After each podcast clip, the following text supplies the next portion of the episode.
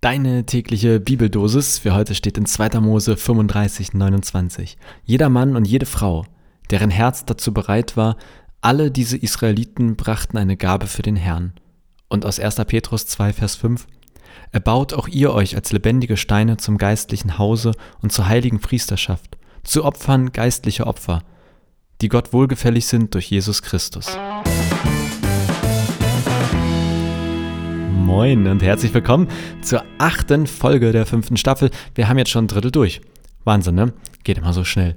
Und heute in dem ersten Vers aus dem Alten Testament, da ging es um Gaben für Gott oder Gaben für den Herrn, also für Gott.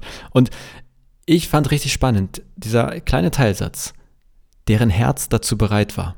Also irgendwie geht es ja darum, dass alle, also jeder Mann und jede Frau brachten für Gott irgendwie eine Gabe, vielleicht eine Opfergabe auf dem Altar, aber eben nur die, deren Herz dazu bereit war. Und ich finde das richtig spannend, denn ich beziehe das jetzt einfach mal auf uns heute und auf den Glauben.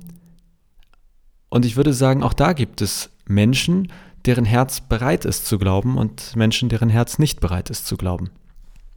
Vielleicht als Vergleich, ich behaupte zumindest, dass man das so sagen kann, dass es auch im, beim Thema Liebe oder bei Beziehung, dass man manchmal dafür bereit ist und manchmal nicht. Also in eine Beziehung, in eine ernsthafte Beziehung hineinzugehen und zu sagen, das ist jetzt was Festes bei uns beiden.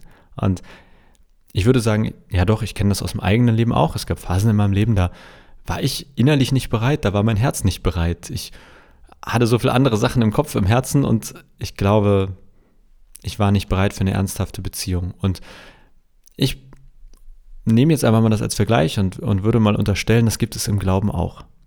Es gibt sozusagen Menschen oder es gibt Zeiten in unserem Leben, wo wir, wo unser Herz, wo wir innerlich nicht bereit sind, quasi mit Gott in eine feste Beziehung zu gehen.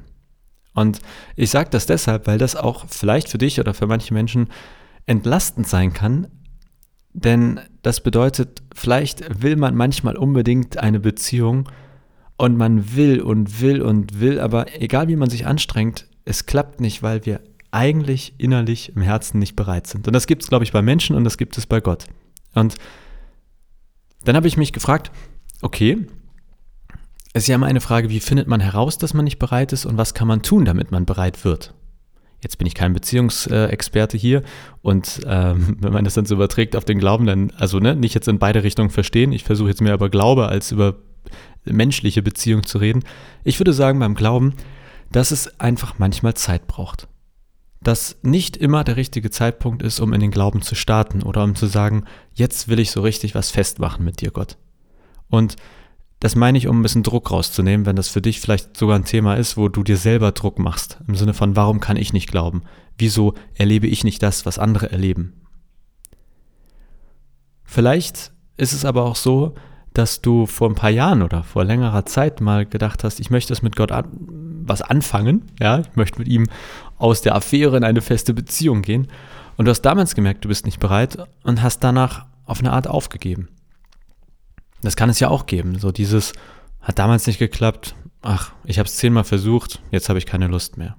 Und ich glaube, dass das schon auch ein Grund sein kann, was dann hindert, dass man irgendwie sagt, ich, das mit mir und Gott, das wird hier eine feste Sache, dass man innerlich aufgegeben hat, weil es vielleicht eine Zeit lang schwierig war oder nicht geklappt hat. Das gibt es mit Sicherheit bei Beziehungen und ich glaube auch bei Gott.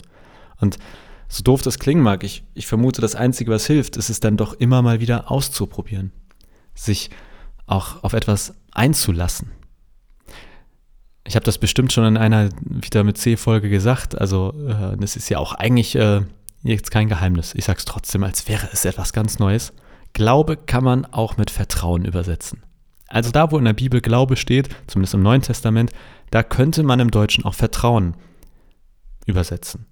Und das finde ich deshalb immer wieder wichtig zu betonen, weil im Deutschen das ja so häufig, also Glaube, das klingt ja so wie ich glaube, es wird morgen regnen. Oder ich glaube, der HSV steigt dieses Jahr ab. Ein Nichtwissen. Aber das Glaube in der Bibel meint eben ein sich einlassen, Vertrauen, ausprobieren und hoffen, dass es funktioniert. Und das, glaube ich, ist immer wieder wichtig, ist immer wieder quasi sich daran zu erinnern oder sich gegenseitig oder sich selbst daran zu erinnern. Glaube heißt Vertrauen. Auch wenn es eine Zeit gab, wo es hart war, wo du gerne geglaubt hättest, in Anführungszeichen, wo du gerne in eine feste Beziehung mit Gott gekommen wärst und es nicht geklappt hat. Der beste Weg in die Beziehung ist mit Sicherheit, zumindest es immer mal wieder vertrauensvoll auszuprobieren. Und ja, man kann dabei auf die Schnauze fliegen. Und zwar in Beziehung wie im Glauben. Denn dort, wo man vertraut, wo man sich öffnet, wo man, da geht man in ein gewisses Risiko. Und da entsteht eine gewisse Fallhöhe.